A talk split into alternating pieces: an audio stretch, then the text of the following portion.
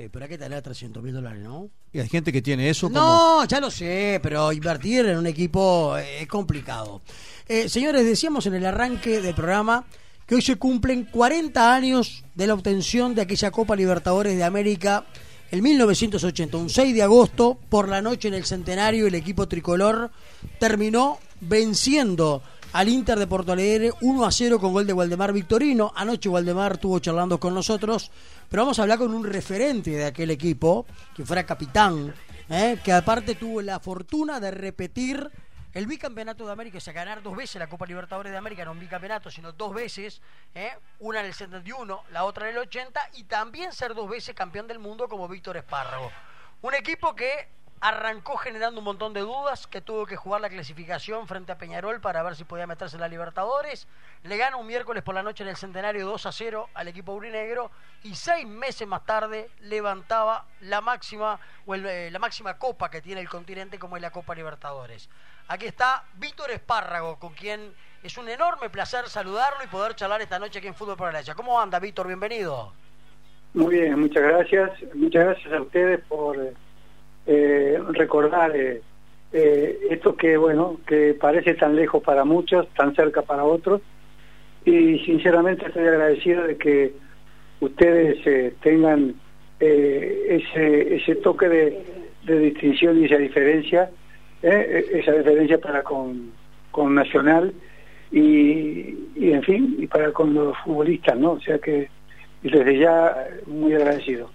Bueno, eh, para nosotros es un gran placer, Víctor. Eh, uno recuerda a que en Nacional, eh, que vino lleno de dudas, se armó un plantel este, con Mujica y Gesto a la cabeza, donde, bueno, no se sabía qué podía pasar, tuvieron una liguilla complicada, terminan definiendo con Peñarol a ver si jugaban o no la Libertadores, le ganan 2 a 0 a Peñarol, creo que los goles fueron de Cascarilla Morales este, en aquella oportunidad y después arrancan a jugar la Libertadores y terminan generando un equipo bárbaro que le gana en la final al Inter de Porto Alegre, que tuvo, por ejemplo, en Dardo Pérez los goles más importantes frente a los Higgins y frente a Olimpia jugando de visitante, aquel gol de la Peña de volea este, frente a Olimpia cuando se perdía 1 a 0, cuando parecía que se fumaba la ilusión de la Copa Libertadores, y llegan a la final. Pero cuénteme usted, que lo vivió de adentro, cómo se gesta todo eso, cómo empieza a generarse ese plantel con pocas posibilidades económicas, pero que termina dando un rédito tremendo al fútbol uruguayo. Bueno, o sea, muchas cosas, ¿no? En primer lugar, eh, entraba una directiva nueva, eh, porque hubieron elecciones y bueno, se presentó Dante Yoko, ¿eh? Eh, gran persona y, gran directivo. Y bueno, eh, era la realidad. Había un plantel de, de 34, 35 futbolistas y bueno, tuvo que achicar el plantel y sinceramente hizo un plantel en la realidad del momento, ¿no? O sea, lo que podía pagar a los que eh, para reducir el plantel. Entonces, eh, eh, él sinceramente quizás en su momento le costó hacer eso, esa limpieza, no, esa e, ese recorte en el plantel, pero era la, la, realidad, ¿no? Y había algunos que quedaron, otros que no, y bueno, pero la verdad que, que ahí fue donde arrancó la, la, la, primera cosa, ¿no? Eh, una directiva eh, seria, una directiva ejemplar, una directiva eh, con los números, una directiva mirando la realidad y bueno, y como bien decía usted, arrancamos con lo poco que teníamos, quedaron creo que 18 futbolistas, más Eduardo Pérez, Molina, todos juveniles y sinceramente eh, era muy difícil pensar en, lo que después pasó. Sí, eh, sobre todo porque Nacional fue conformando este, y se fueron incorporando algunos jugadores. El caso Hugo León Nacional tenía una saga bárbara, ¿no? Porque tenía Cacho Blanco, para mí uno de los mejores tiempistas que yo vi en el fondo del fútbol uruguayo y sobre todo de Nacional. Me parece un tipo con una experiencia bárbara que le dio una solidez enorme, tenía el chico Moreira por la banda derecha, que realmente eh, ver a José Hermes Moreira correr por el lateral eh, derecho o Washington González marcar por izquierda, lo tenía usted en la mitad de la cancha, Arsenio Luzardo, delgadito, flaquito, que hacía poquito porque había firmado en febrero del 80 el contrato con Nacional y seis meses más tarde o cinco meses más tarde está levantando la Copa Libertadores.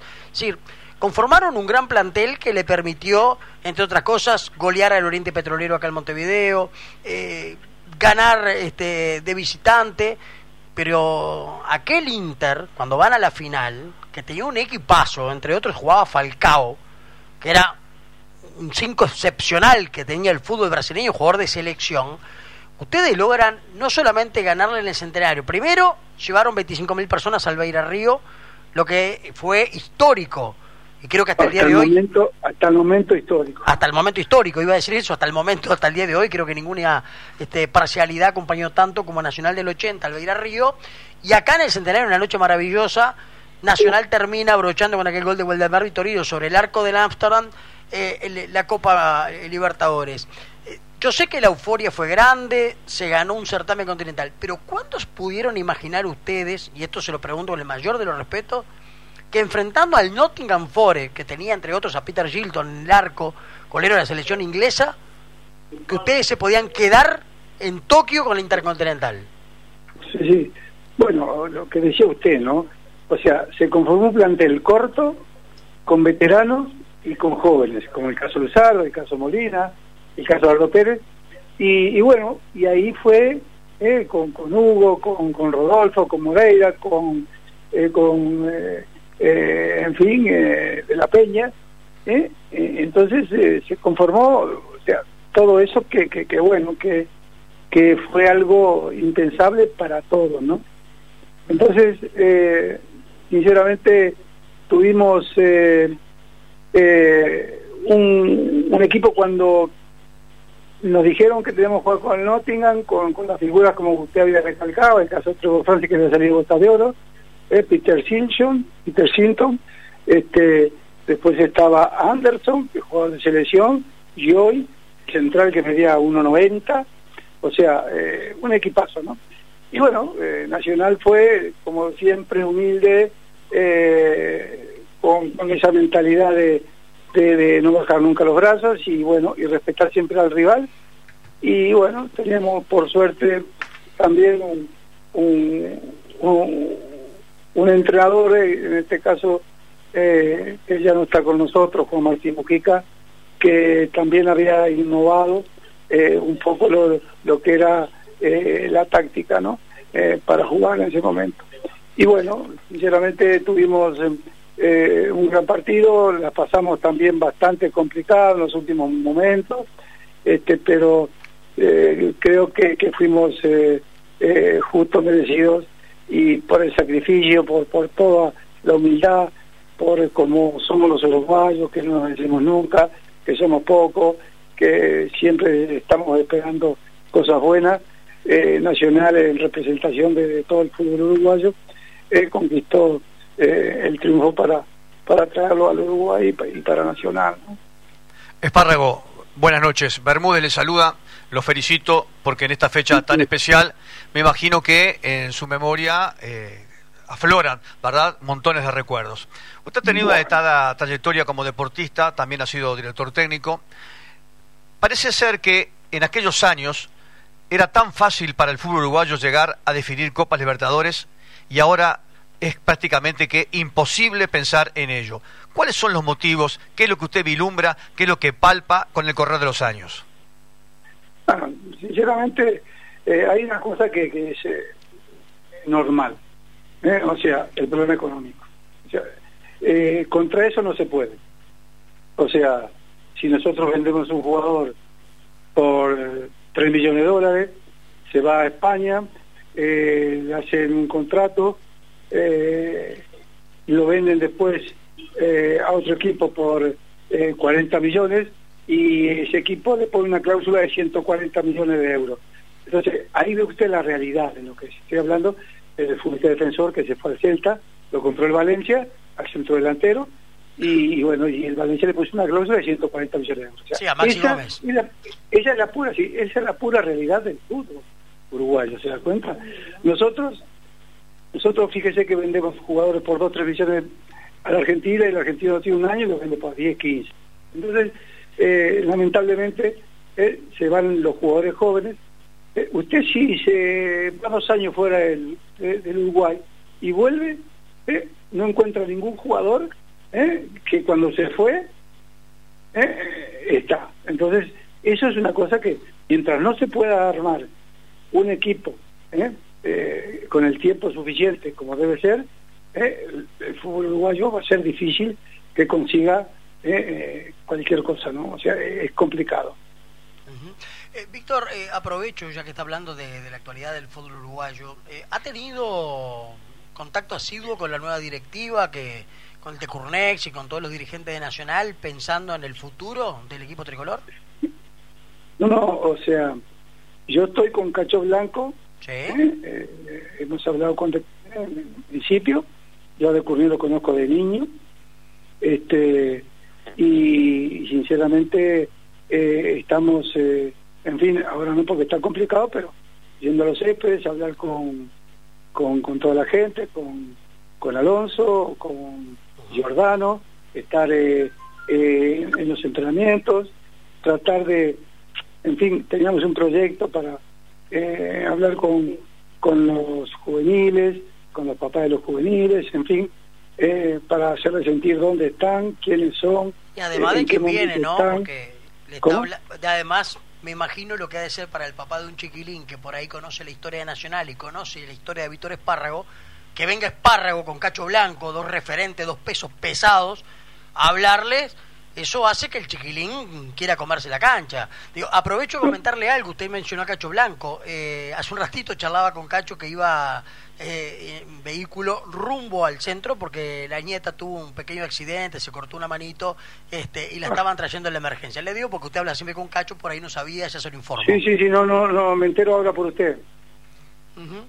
Bueno, eh, simplemente eso, pero claro, me imagino, ¿no? Que, que, debe ser para los chiquilines escuchar un, un un cacho blanco. Y sabe, y sabe que también hacerles ver en dónde están. Que hay eh, cientos de futbolistas, cientos de chiquilines que quieren estar en Nacional.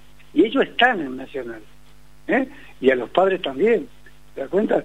Entonces, eh, queremos que sepan dónde están, qué es Nacional, hacer un poquito la historia, para, que, para que el niño comprenda que están y haya un cariño, haya ese amor propio que, que ponen los futbolistas en pero que le pongan ese cariño y que sientan la camiseta, ¿se da cuenta?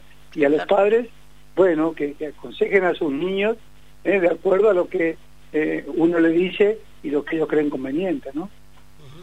Muy bien, Víctor. Eh, queríamos tener este momento con usted, recordar la historia de Nacional y sobre todo estos 40 años de la obtención de la Copa Libertadores. Así que agradecerle enormemente, es un placer para nosotros poder charlar con usted una de las figuras vivientes que tiene el Club Nacional de Fútbol y bueno, y reeditar la charla en cualquier momento, ¿no? Ojalá que así pueda ser y podamos charlar sobre fútbol y recordar el pasado, que es lo más lindo cuando uno, como ya hombre de experiencia, en el caso suyo, empieza a recorrer su carrera de sus inicios, bueno, hacerle revivir todo aquel pasado, como pasó hace poquito con el Indio Olivera, por ejemplo, adversario suyo, que nos habló maravilla de usted, decía, ¿sabe lo que era jugar contra Espárrago? Este, eh, y es lindo, ¿no? Cuando los, los adversarios reconocen en el rival este, la calidad y la, de, jugador y de persona como, como el suyo, ¿no?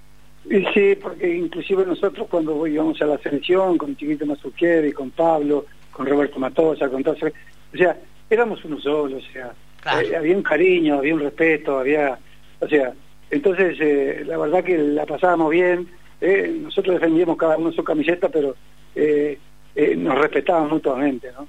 Exacto. Eh, yo eh, le agradezco enormemente que ustedes hayan tenido la deferencia de hacerme esta nota y recordar, recordar estos 40 años que ya se dice pronto, pero que hay veces que uno se pone a pensar y, parece que fue ayer. Sí, la verdad que sí. Víctor, un gran abrazo y gracias por la gentileza de habernos atendido. Muchas gracias a ustedes. Señores, Víctor Espárrago, ¿eh? el capitán de Nacional del 80, charlando esta noche aquí en Fútbol por Galaxia. Estás escuchando Fútbol por Galaxia. Por Galaxia. Un equipo de otro planeta.